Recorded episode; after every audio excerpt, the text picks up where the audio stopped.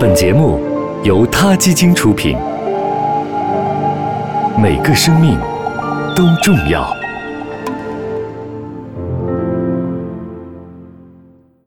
欢迎收听今天的他 Radio，获取每天最新节目推送，请关注他 Radio 微信公众号。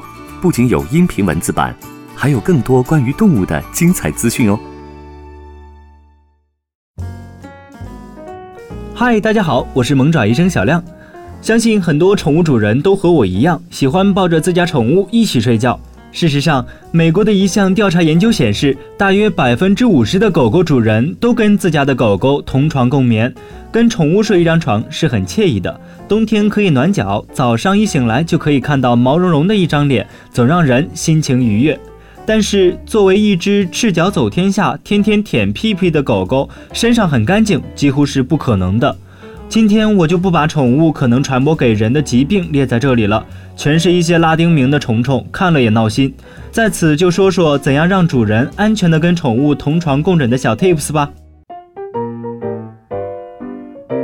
不要让宠物舔你的伤口，看起来很显然，其实这句话的意思是说，如果你有外伤在身，就让宝贝们自己坚强的睡觉吧。狗狗和猫仔自己有了伤口都忍不住舔啊舔，它这么爱你，怎么会忍得住呢？及时清理猫狗的排泄物，养猫的天天清理一下猫砂盆，养狗的呢就好好的跟在后面捡便便吧。及早的清除便便和须须，能最有效的减少猫爪和狗爪上残留的排泄物，避免猫狗将排泄物带到床上。定期粪检。伴侣动物寄生虫协会建议，在猫咪和狗狗一岁之前进行两到四次的大便检查，一岁以后呢，根据生活状况进行每年一到两次的大便检查。小狗应该在两周大的时候开始驱虫，如果宝贝无缘故的就开始拉肚子，大便检查也是排除寄生虫必须要做的测试哦。常年进行新丝虫以及肠道寄生虫的预防。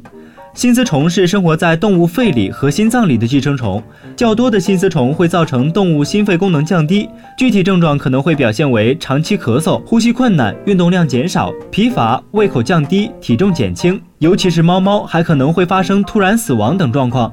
而肠道寄生虫有一些是人畜共患的，所以要定期预防哦。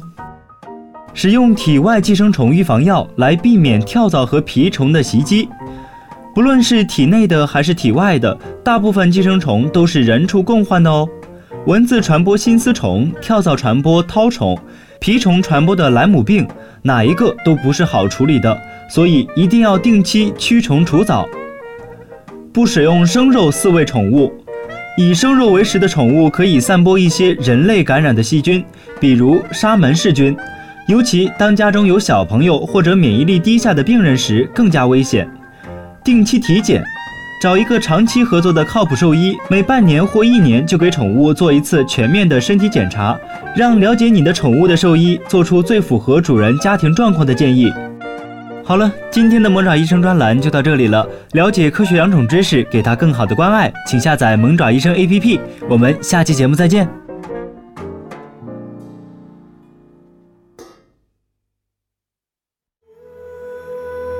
他 Radio。中国大陆第一家动物保护公益电台，在这里，我们讲述动物的喜怒哀乐，尊重生命，善待动物。它的世界因你而不同。